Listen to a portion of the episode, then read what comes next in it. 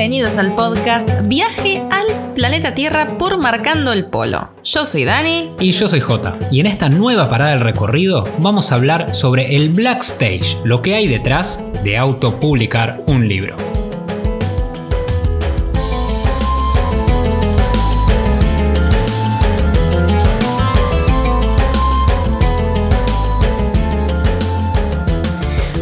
Mañana del miércoles 4 de noviembre en la ciudad de Buenos Aires y mientras nos tomamos un té rojo, te traemos acá el Black Stage de autopublicar un libro. ¿Y por qué Black Stage? ¿Por qué este juego de palabras? Porque es el backstage, lo que hay detrás de autopublicar un libro, pero Black, la parte oscura de autopublicar un libro. que no es la única, obviamente. Publicar un libro tiene muchas partes brillantes, que es la satisfacción que te da una vez que ya el proceso está completo, está publicado, la gente lo está leyendo, pero también tiene sus partes un poco oscuras de las que a veces no se se hablan y que nunca te imaginaste cuando tuviste la idea de escribir un libro. Lo lindo es lo que se ve, ¿no? Está a simple vista y hay un montón de cosas que están buenísimas y es por eso que ya escribimos dos libros y vamos por un tercero. La punta del iceberg. es la punta del iceberg lo que se ve.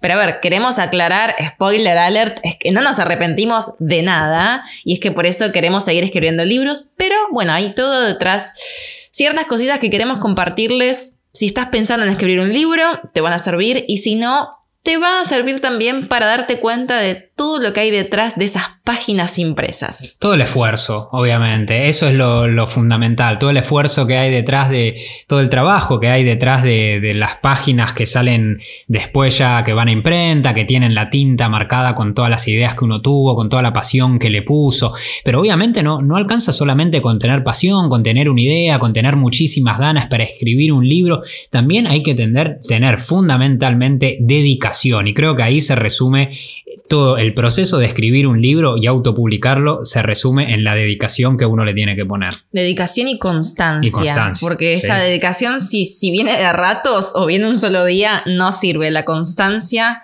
es la que logra los resultados. No tanto la creatividad, sino la constancia para sentarse en la silla horas y horas y horas.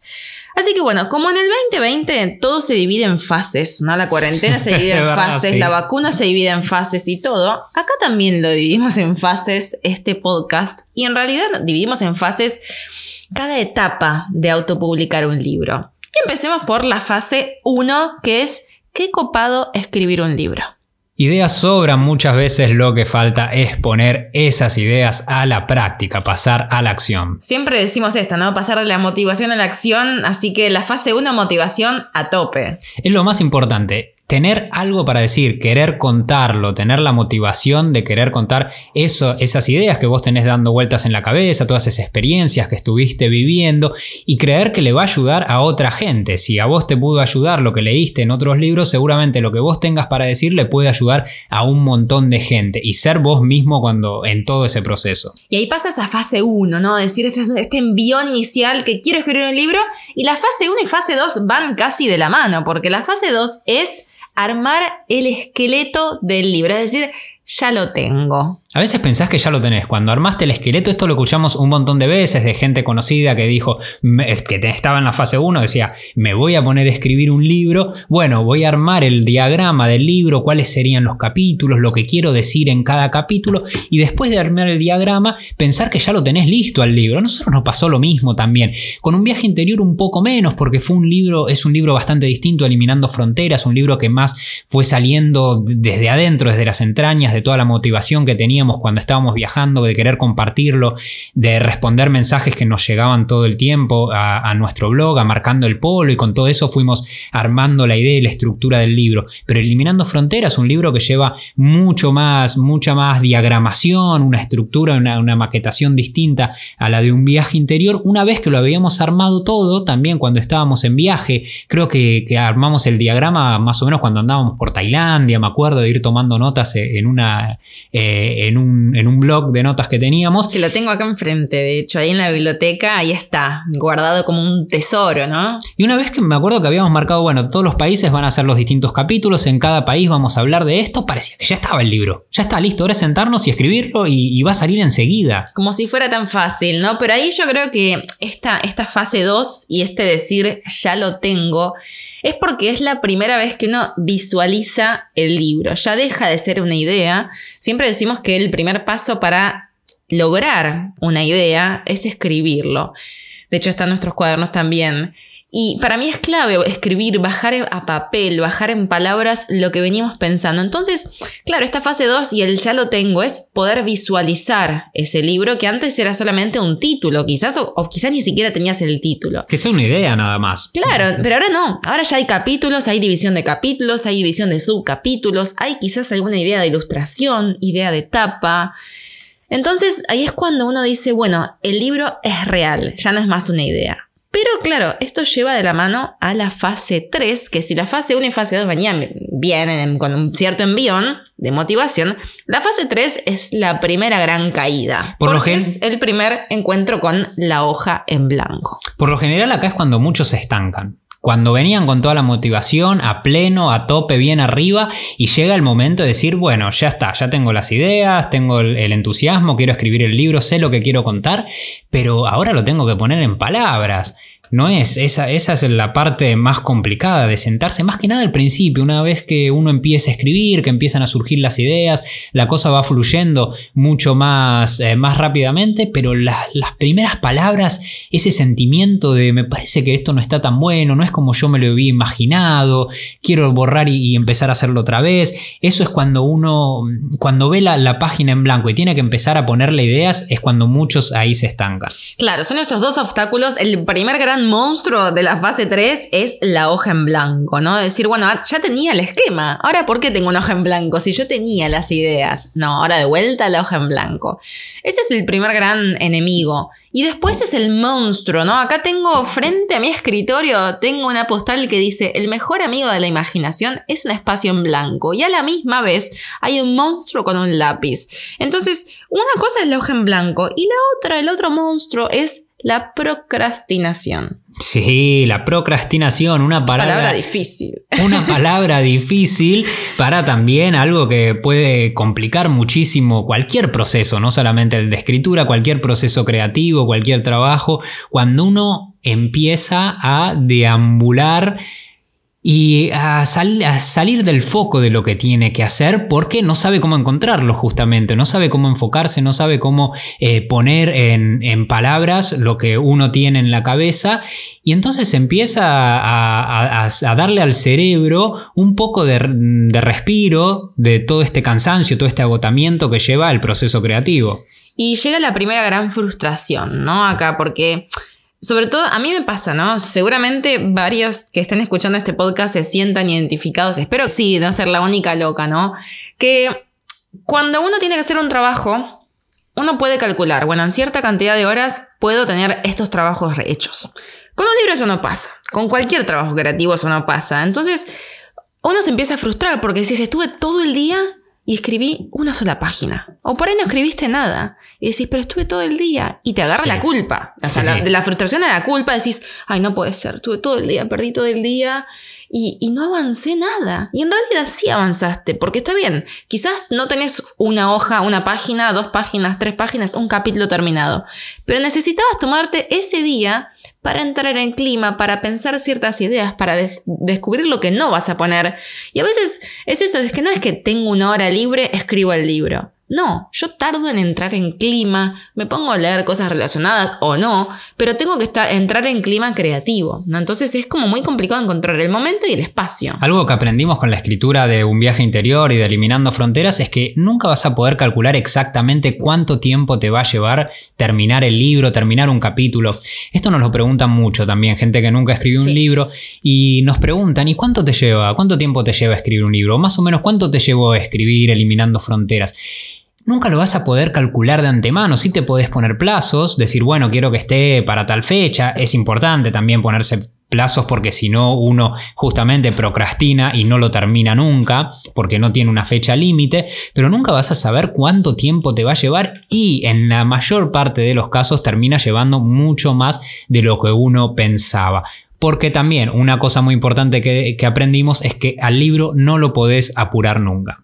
Y relacionado a este tema, ¿no? De la cantidad de horas y de días y de meses y hasta de años que uno se pasa escribiendo un libro, yo les quiero compartir en este podcast algunas frases de eh, Martín Caparrós, escritor que recomiendo muchísimo, que, bueno, leí varios libros de él, pero uno que me acompañó y que nos acompañó mucho durante la escritura de Eliminando Fronteras, que la verdad que fue un libro que nos llevó tanto, pero tanto tiempo, que leer la crónica de Caparrós me fue mm, me fue como una compañía en este proceso creativo. Y me hizo no sentirme tan sola en esto y decir, bueno, si a Caparrós le pasa a mí, está bien que me pase también, no es que soy la única. Y fui anotando algunas frases mientras leía, y una que se adapta perfectamente a esta, esta fase, ¿no? Del decir, bueno, eh, ahora tengo que escribirlo. Dice justamente así, dice que el libro está de algún modo fuera del modelo económico hegemónico. Un libro nunca compensa la inversión de tiempo y esfuerzo que precisa. Pero el trabajo de construir un libro siempre supera las recompensas materiales que pueda producir. Y las compensa, obviamente. Claro que compensa las recompensas materiales. Para nosotros, escribir un libro, el proceso terminado, uno lo, lo, lleva adelante y lo empieza a escribir sin saber con qué se puede encontrar al final del camino, qué es lo que va a pasar cuando ese libro empieza a viajar a distintos lugares, empieza a llegar a distintas personas, empieza a tocar en cada uno que lo lee de una manera diferente. Y eso es lo que hace y lo que hizo en, nuestro caso, que compensara todo ese tiempo que le dedicamos, tanto eliminando fronteras como un viaje interior, leer los mensajes que, uno recibe después de eh, de, que ese libro empiece a girar por todos lados es lo que compensa y no lo hace uno. Esto también hay alguien que, lo dice, que es, que es hermoso como, lo define de una manera mucho más cruda que Caparrós, que es Bukowski, que decía, si, si lo vas a hacer por dinero, si lo vas a hacer por la fama, si lo vas a hacer por tu propio ego, no lo hagas. El escribir tiene que salir de adentro, tiene que salir de las entrañas, porque hay algo tuyo adentro que dice que tenés que sentarte y ponerte a escribir.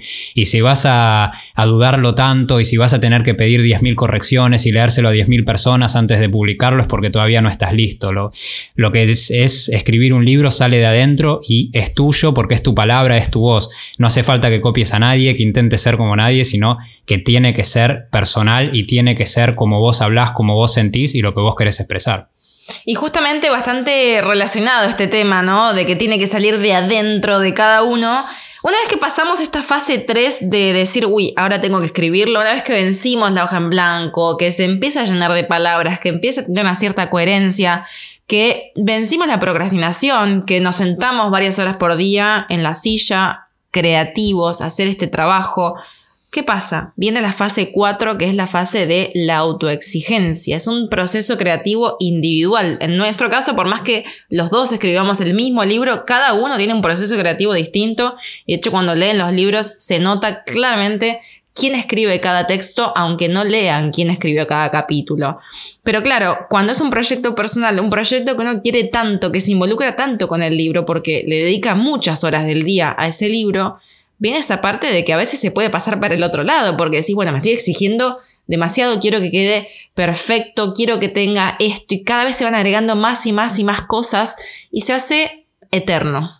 A veces vas a tener que borrar todo lo que escribiste y por ahí no lo vas a tener que hacer una vez durante el proceso de escritura de un libro, lo vas a tener que hacer cientos de veces quizás. Todo lo que escribiste, todo lo que pensaste, uy, si llegué hasta acá con lo que me costó escribir este capítulo, lo que me costó escribir, a veces te cuesta escribir un párrafo, una línea, lo que sea, una frase te puede llegar a costar mucho. Y, a veces uno piensa, no, ya está, ya lo escribí, lo dejo, si no, no avanzo más pero vas a tener que borrarlo y borrarlo una y otra vez hasta que por ahí quedas conforme con eso, pero no es que perdiste el tiempo, sino que estabas buscando la manera que vos querías eh, encontrar para decir eso que estabas pensando. Borrarlo, volverlo a escribir, es todo parte del proceso creativo. Tenías que llegar hasta ahí, tenías que escribir esas páginas, ese capítulo entero, para darte cuenta que por ahí no era. Es como dejar una carrera, ¿no? Que a veces uno dice, bueno, pero ya hice dos años de carrera, ¿cómo la voy a dejar ahora?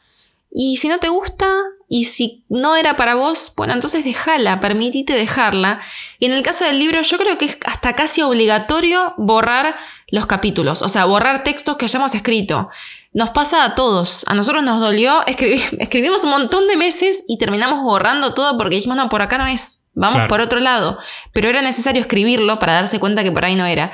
Y acá quiero eh, recomendarles otro libro que, que, leí que me lo regaló Angie Titin, de Titin Round the World, que se llama Bird by Bird.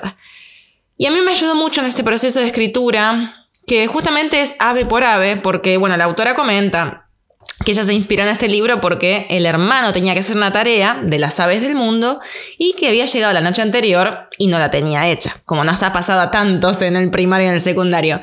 Y claro, se puso a llorar desesperado de que no llegaba con la tarea y el padre le dijo, bueno, espera, calma. ¿Son muchas aves? Sí, pero empieza ave por ave y así vas a llegar a tener el trabajo terminado.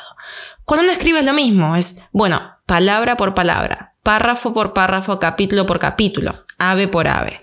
Y ella, la autora, decía, permitite crear borradores de mierda. Y es verdad. O sea, un borrador es mejor que un hoja en blanco. O sea, podemos corregir un borrador de mierda, pero no podemos corregir una hoja en blanco. Entonces, eso es lo fundamental para entender que el borrador es necesario para poder ir mm, puliendo esas palabras, esa obra de arte. Y así es como aparece el primer borrador, que podríamos llamarlo, podríamos catalogarla como la fase 5.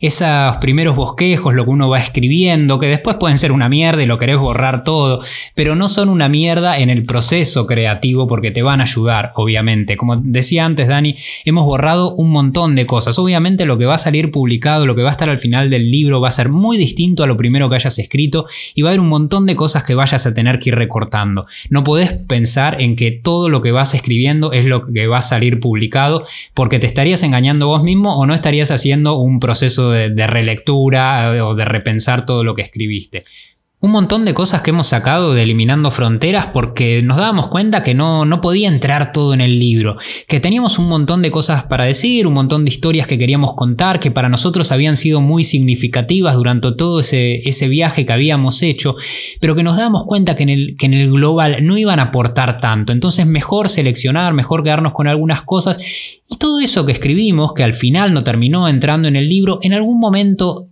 para algo va a servir, aunque sea, ah, pudo haber servido como ayuda para poder seguir adelante con otros temas, para tener la mecánica de escribir, porque también es un proceso práctico, que uno se siente escribir, que, escribe, que, está teniendo esa, esa mecánica de, teclear, de, tirar ideas, de lo que se llama el brainstorming, ¿no? que ahora, ahora le, le, ponemos palabras en inglés a casi todo, de tener esta lluvia de ideas, ir tirando ideas y eso te ayuda quizás a tener otros disparadores distintos. Esta famosa frase de que la creatividad es un hábito. ¿Y cuántas veces la gente dice, no, pero no es un hábito, uno nace con creatividad? No, la creatividad es un hábito y como todo hábito se tiene que practicar. Se practica. 21 días. 21 días y se transforma un hábito, se practica, Ojalá se fuera tan fácil igual, ¿no? No, Decir, bueno, 21 días. No, no es que te sentás eh, y después de 21 días tenés la creatividad a pleno, pero, pero sí que ayuda a sentarse a escribir, es la única manera, sentarse y escribir y largar todo lo que tenés para largar y después de última, después cortarlo, pero con lo que hablábamos de, la, de la autoexigencia, de no, a veces lo releemos tantas y tantas veces que después nos, sí claro que nos va a parecer todo como que, que está mal, que está aburrido, que lo querés borrar, no, tampoco lo leamos tanto, no caigamos tanto en la autoexigencia que lo queremos leer cien mil veces porque nunca avanzamos, nos la pasamos, como decía Borges, publicamos para no pasarnos la vida corrigiendo borradores. Si lo decía Borges. Y, es así, porque si lo leemos cientos de miles de veces, nunca va a estar listo el libro, nunca va a estar listo ni siquiera un capítulo, porque podemos leer el mismo párrafo que escribimos, lo leemos 15 veces y, le vamos, y las 15 veces le vamos a querer cambiar algo, agregar algo y así nunca vamos a avanzar. Así que bueno, es necesario y es sano pasar a la fase 6, que es cuando uno tiene el texto listo, que pusiste el punto final, grabaste un viaje interior final 1, 2, 3, final para imprenta, final 33. Bueno, ese archivo final, cuando uno cree que lo tiene listo, en realidad falta un montón. o sea, dividimos en 10 fases, vamos por la mitad, vamos por la fase 6. Tenemos el texto listo, ya lo corregimos nosotros. ¿Qué es lo que viene después? Primero viene una corrección. ¿Y qué es la corrección? Puede ser una corrección gramatical o de estilo. ¿no? Nosotros hemos trabajado con distintos correctoras, correctores para justamente que, que, pudieran corregir eso que por ahí no vemos, porque uno ya después lo lee de memoria. Entonces eso pasa la corrección. Después el diseño, el diseño editorial, tanto de la tapa como del interior. Porque claro, cuando uno autopublica un libro, ¿no? Todo esto lo hace la editorial, se supone. Pero cuando uno decide autopublicar un libro por varios motivos, sería para otro podcast, decir, bueno, ¿por qué autopublicar un libro? Sí. Pero bueno, nosotros seguimos eligiendo la autopublicación, seguimos eh, teniendo el contacto directo con todos ustedes, ocupándonos de cada detalle, porque nos encanta, porque nos apasiona, pero al mismo tiempo lleva un montón de tiempo y esfuerzo. Pero bueno, volvemos al tema del diseño, de tapa y de interior. Esto no, uno no puede mandarle a la imprenta un archivo de Word y decir, bueno, mira, más o menos ponerle tal letra. No, no, no. Eh, a la imprenta hay que mandarle el PDF y el PDF listo para imprimir con todos los requisitos que te piden. Y tengo que confesar que he llorado con la imprenta. O sea, ya no me los aguantaba más. Cuando pensaste que había terminado el libro, a nosotros nos pasó cuando terminamos Eliminando Fronteras, que estábamos en Kosovo, escribimos el, el epílogo. Dijimos, bueno, Terminamos de escribir Eliminando Fronteras después de varios meses eh, en este proceso. Terminamos, ahora listo. Lo que falta es mandarlo a imprenta. Es la parte más, más divertida, que ya vas viendo cómo, cómo, el trabajo creativo ya pasó, que viene otra, otra parte que va a ser mucho más rápida. Pero no, no. Siempre puede haber más. Siempre puede haber más, porque la parte creativa depende de vos al menos. Esta depende de gente externa que no tiene Olvídate que va a tener la misma pasión y la misma dedicación que vos tenés con tu propio libro. Para ellos es un libro más que quieren hacerlo lo más rápido posible. Y si para lo que para ellos es un detalle mínimo, para vos puede ser una cosa que no estaba en tus planes o que querés cambiarla inmediatamente y ahí empiezan los tironeos. Los tironeos y también los gastos, porque hasta ahora, más que nuestro tiempo, que por supuesto que es súper valioso, pero no tuvimos gastos en cuanto a dinero, más allá de, bueno, obviamente tener algo para, con que escribir. Claro, la imprenta hay que pagarla. Cuando uno autopublica un libro, no es como la, editorial que financia la correctora, que financia el diseño, que financia la impresión. Acá uno tiene que poner todo de su bolsillo. Y les podemos asegurar que imprimir un libro, imprimir no, autopublicar un libro es muy caro. Porque no es solamente el costo de impresión, la corrección es carísima, el diseño también. Y la imprenta, pagar, en el caso de Eliminando Fronteras, imprimimos 2.000 libros de una. En el caso de un viaje interior fuimos imprimiendo de tandas de a 1.000, 1.500 y después otros 1.000. Entonces, claro, esos 1.000, 2.000 libros hay que pagarlos de una, por adelantado. Entonces, cuando tiene un emprendimiento, es un montón de inversión que está haciendo en, torno a su sueño, ¿no? Decir, bueno, pero estoy apostando todo este libro para que sea una realidad. Y son todas cosas que no se ven, ¿no? Cuando uno hace una preventa, cuando uno hace un descuento del Cyber Monday, como estamos haciendo ahora. Son todos esfuerzos que uno hace, pero porque acá volvemos a lo que decía Caparros, uno nunca lo hace por la plata. Nunca lo hace por la plata, pero quiere que este libro llegue a más gente y que al menos un párrafo le llegue tanto como nos llegó a nosotros vivirlo y escribirlo. Y una vez que ya te pusiste en contacto con alguien que te va a ayudar con el diseño del libro, que va a hacer el diseño del libro, con la imprenta ya estás trabajando con ellos, que parece que va todo en marcha, tenés que sacar lo que vendría a ser como el DNI del libro, que es el, se llama ISBN, que también es obligatorio si vos querés publicar y vender tu libro. Hay un montón de cosas que quizás no habías tenido en cuenta y te vas, dando, te vas dando cuenta en el camino que hay que hacerlas. Después de todo eso, cuando parece que ya estás cada vez más cerca, viene la fase 7 también, que es bueno.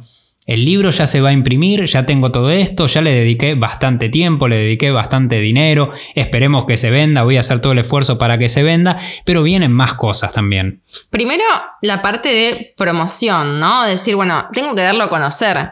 ¿Cómo voy a promocionar el libro? Porque puedo tener un libro buenísimo, pero si la gente no lo conoce, nadie lo va a leer. Entonces me quedo con los 2.000 libros decorando mi casa en papel a la habitación, no sé qué hago.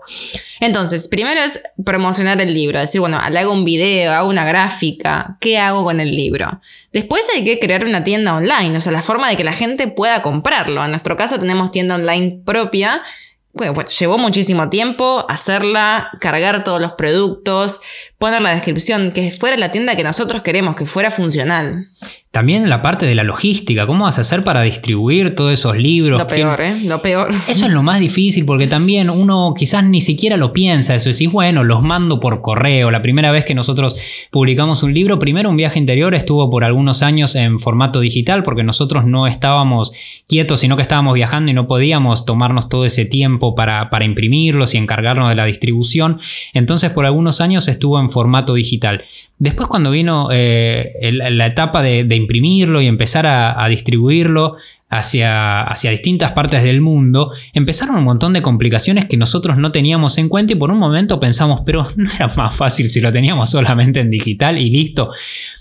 Pero no, para nosotros tener el libro en formato físico, en papel, leerlo, tocarlo, abrazarlo, acostarte en la cama con el libro, lo que quieras hacer, que puedas palpar el libro, es, un, es algo completamente distinto a, tener, a tenerlo en formato digital. Sí, el formato va cambiando, para quienes están viajando quizás es la manera más cómoda, más práctica de llevar libros, nosotros también llevamos Kindle cuando viajamos, pero tener el libro en tu biblioteca y poder verlo es algo completamente distinto a tenerlo en un, en un ebook. Entonces viene la parte de la logística. ¿Cómo voy a hacer para distribuir, para que llegue a distintas partes del mundo este libro? Y no es solamente decir, bueno, llevo el libro al correo, que lo manden a donde sea y el que lo recibe pagar el envío. Hay muchísimo más que eso. Y además de la logística de hacerle llegar el libro a cada persona que quiera leerlo, viene vienen todos los detalles, ¿no? Que quienes nos siguen por Instagram saben todos los detalles, si alguna vez compraron algún producto de la tienda, saben que eh, los empacamos nosotros con muchísimo amor y que siempre nos gusta poner algunos regalitos. Bueno, esos regalitos o las bolsas que hacemos,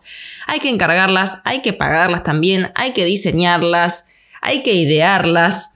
Y ahí viene la fase 8, que es lidiar con proveedores. Porque si la imprenta no era suficiente, ahora empiezan otros proveedores. Más allá de los proveedores de logística, empiezan el proveedor de las bolsas, el proveedor de las postales, el proveedor de los señaladores, de los que nos ha pasado, los sellitos. De todo lo que te imagines. Uno cuando compra un producto de, de, algún emprendimiento y dice, ay, qué lindo, me vino con una postal, me vino con una bolsita de lienzo que está linda. Quizás no se está imaginando todo el trabajo que hay detrás de todo eso que recibió. Porque eso que hizo la emprendedora de, ese proyecto es ponerle toda su pasión, toda su dedicación para que el producto refleje como ella quiere mostrar su producto, lo que ella siente, lo que él siente por ese producto. Y eso es lo que nosotros también tratamos de hacer. Y hay un montón de factores involucrados en medio de ese producto final. Y además hay un montón de cosas con las que uno tiene que lidiar, que es cuando las cosas salen mal, porque nos ha pasado más de una vez que nos llega el pedido o lo vamos a buscar abrimos la caja, abrimos la bolsa y está mal. Qué momento ese, es durísimo, es Después de que uno lo pagó, lo esperó, lo diseñó, decís, pero era tan difícil hacerlo bien. Nadie chequeó esto antes de enviarlo. Nos ha pasado con señaladores puntualmente. Uf, los señaladores. Pedimos, por favor, tendríamos que haber compartido alguna foto porque directamente no los pudimos usar. No era que, bueno, zafan algunos. No, no, no. Eran todos malísimos, estaba todo despegado. Bueno, era algo que yo no entiendo cómo alguien puso en una caja eso y lo envió, porque bueno, no pudimos hacer ningún señalador. Nos ha pasado también cuando abrimos la primera caja de los libros, me acuerdo la desesperación. Abrimos la primera caja de los libros de El Milán de Fronteras. Abro el primer libro y se me desarmó a la mitad. Se me abrió la mitad y dije, no te puedo creer que se abren los libros. O sea, ¿qué hacemos con las mil cajas que tenemos acá? Llamando al de la imprenta que me debe, me debe odiar. Pero más lo odiamos nosotros en ese momento. Lo odiamos porque dijimos, no puede ser. O sea, abrí el libro y se partió a la mitad. Bueno, cuestión que eh, me dice, pero no puede ser, yo no puedo creer que si siempre trabajamos y lo hacemos bien. Bueno, llamó al otro, al que había hecho el envío, me volvió a llamar y dice, no, lo que pasa es que hace media hora que los terminaron de pegar. Entonces están frescos. Nadie, nadie me nos dijo que no lo abriéramos. Era obvio que llegaban los libros. Lo primero, que íbamos a hacer era abrirlos. Así que bueno, esperamos 48 horas por las dudas y eh, los libros quedaron perfectos. Pero bueno, eh, son todos, eh, son todos factores que uno no tiene en cuenta. Decir, Pero como esas hay un montón, como esas hay un montón de cosas que no, no, no eran como vos te lo habías imaginado, no era como te lo habías mostrado en la foto. Muchas veces. Las bolsas que nos pasó, nos mandó otro diseño. Las, bolsas, las bolsas, las primeras que hicimos de, las primeras bolsas que mandamos reutilizables. No, las de lienzo, no, las de friselina, perdón. Las de friselina, que son las primeras, las que tienen los dibujitos que, con las que van eh, eliminando fronteras. No, las de ahora están bien, ¿no? No, están perfectas, están perfectas, pero el primer diseño que nos mandó no era el archivo que nosotros le habíamos mandado y, cosas, confusiones que decís, pero era tan difícil y bueno, por ahí es eh, eh, la persona que lo hace, tiene un montón de, de otros trabajos y se le pudo haber mezclado algo y ni siquiera se dio cuenta y imprimió 5.000 bolsas y te las mandó así como salieron y no era el archivo que vos le habías mandado. Bueno. No, y la respuesta que fue, bueno, me estoy yendo de vacaciones soluciones, es lo que te puedo hacer. Esto es lo que te puedo hacer. Ah, bueno.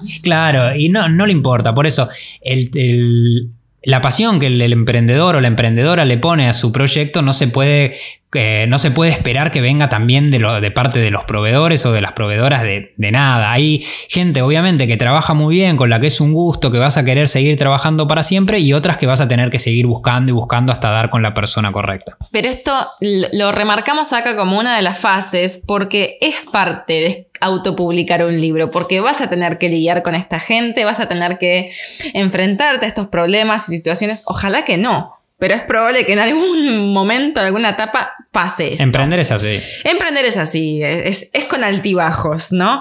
Y así es como pasamos a la fase 9. Recibimos las bolsitas, las postales, los libros, tenemos la tienda online, se vendió. Bueno, ahora hay que empacar, hay que distribuirlo. Ya resolvimos la logística, ¿no? Ya todo eso está resuelto. Bueno, hay que resolverlo. Si estamos viajando, bueno, ¿quién lo va a hacer?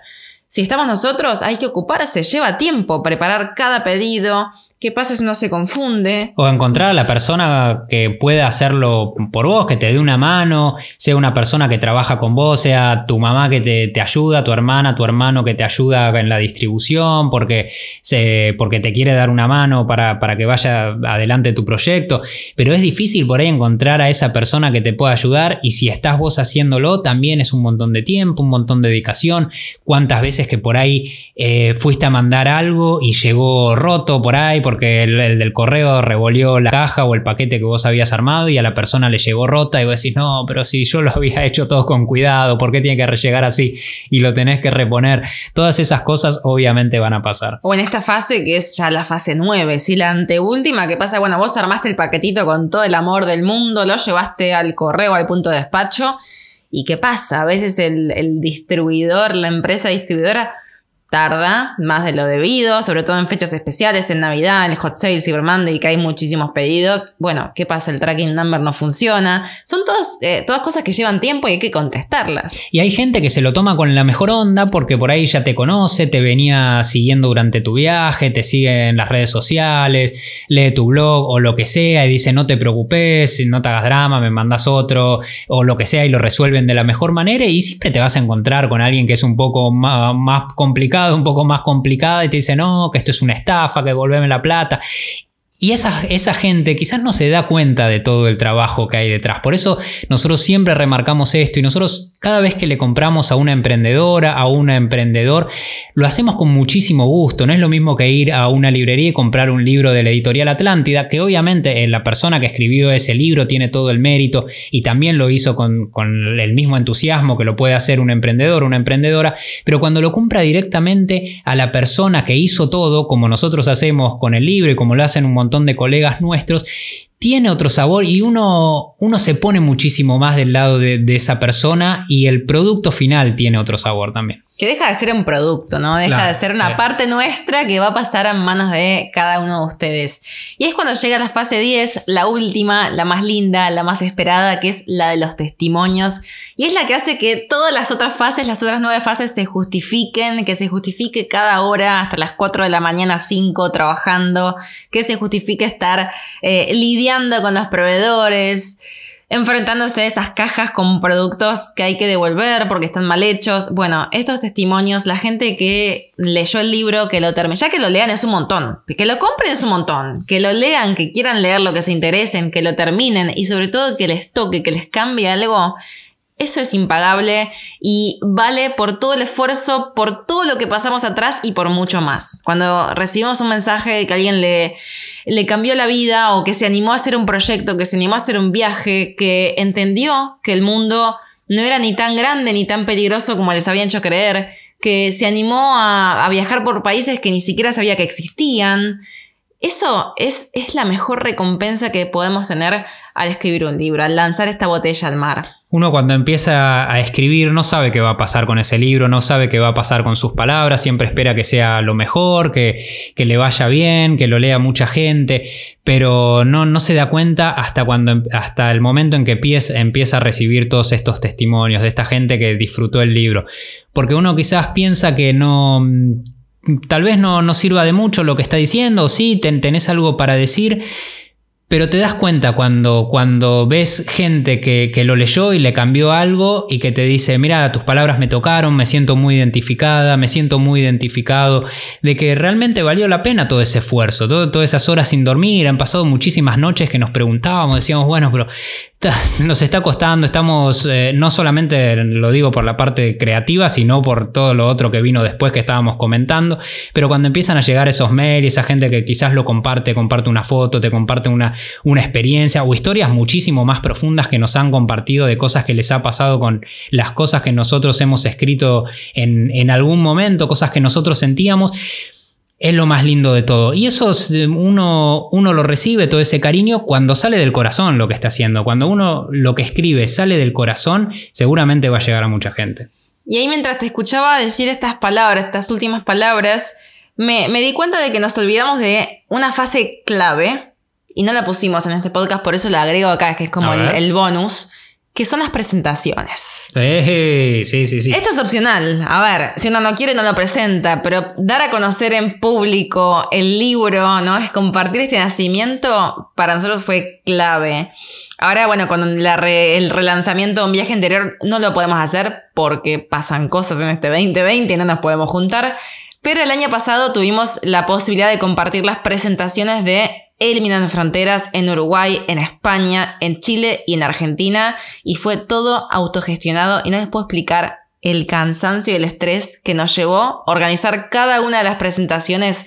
Pero les puedo asegurar que cuando nos íbamos a dormir, me queda esa sensación de apoyar la espalda en la cama con un cansancio increíble después de cada presentación, pero con el corazón tan lleno de emoción de todo lo que hemos vivido que lo haría mil veces más. Es cuando la devolución se hace física. Uno recibe, puede recibir mails, puede recibir mensajes privados, pero cuando se hace física, cuando recibís un, abrazo, cuando firmás un libro y por ahí la persona te trae el libro que lo había comprado por correo y lo tiene ya leído, doblado, como nos pasaba cuando hacíamos las presentaciones, hicimos las presentaciones de Eliminando Fronteras y gente que venía con un viaje interior y nos decía, lo compré, me llegó por correo, ahora lo traigo porque me encantó y quiero que me lo firmen.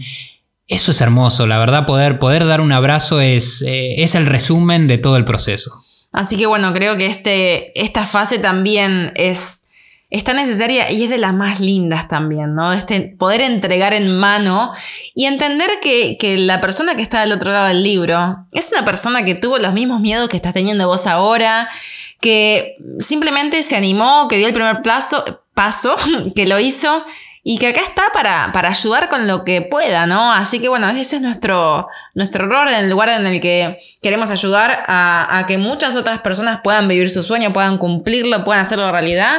Así que bueno, creo que desde el blog, desde el Instagram, desde este podcast queremos eh, siempre animar a que justamente den ese primer paso y que pasen de la motivación a la acción. Justamente sobre este tema y para ir cerrando el episodio de hoy, Caparrós, lo volvemos a citar porque fue la persona sin estar al lado nuestro físicamente, pero sí con sus palabras, quien nos acompañó varias veces en el proceso de escritura, dice una cosa que, que nos parece también muy, muy interesante de compartir. Un libro es, antes que nada, una obsesión. Frente a la facilidad del periodismo, que nos pone frente a cuestiones nuevas cada día o cada semana, un libro te obliga a pasarte mucho tiempo dedicado a lo mismo. Un libro es un proyecto a largo plazo, con estructuras, formas y obsesiones propias. Un libro es una apuesta de años para gente acostumbrada a jugar a la quiniela esa misma tarde. Y hay otra frase de Caparroya para, para rematar y para cerrar que dice que esta eh, creo que es la frase de cabecera, ¿no? Que me acompaña cada vez que, eh, no es que quiero dejar, ¿no? Pero cada vez que digo, bueno, no puedo más o, o un esfuerzo más, me acuerdo de esta frase que Caparrós dice que el libro es la condecoración para quienes no creemos en medallas. Y cuán cierto es, ¿no? Decir, bueno, está plasmado y quedará para la posteridad, ¿no? Qué, qué fuerte que es. Así que bueno, hasta acá hemos llegado en el recorrido de hoy. Un recorrido distinto, un viaje interior hacia este backstage, blackstage de autopublicar un libro.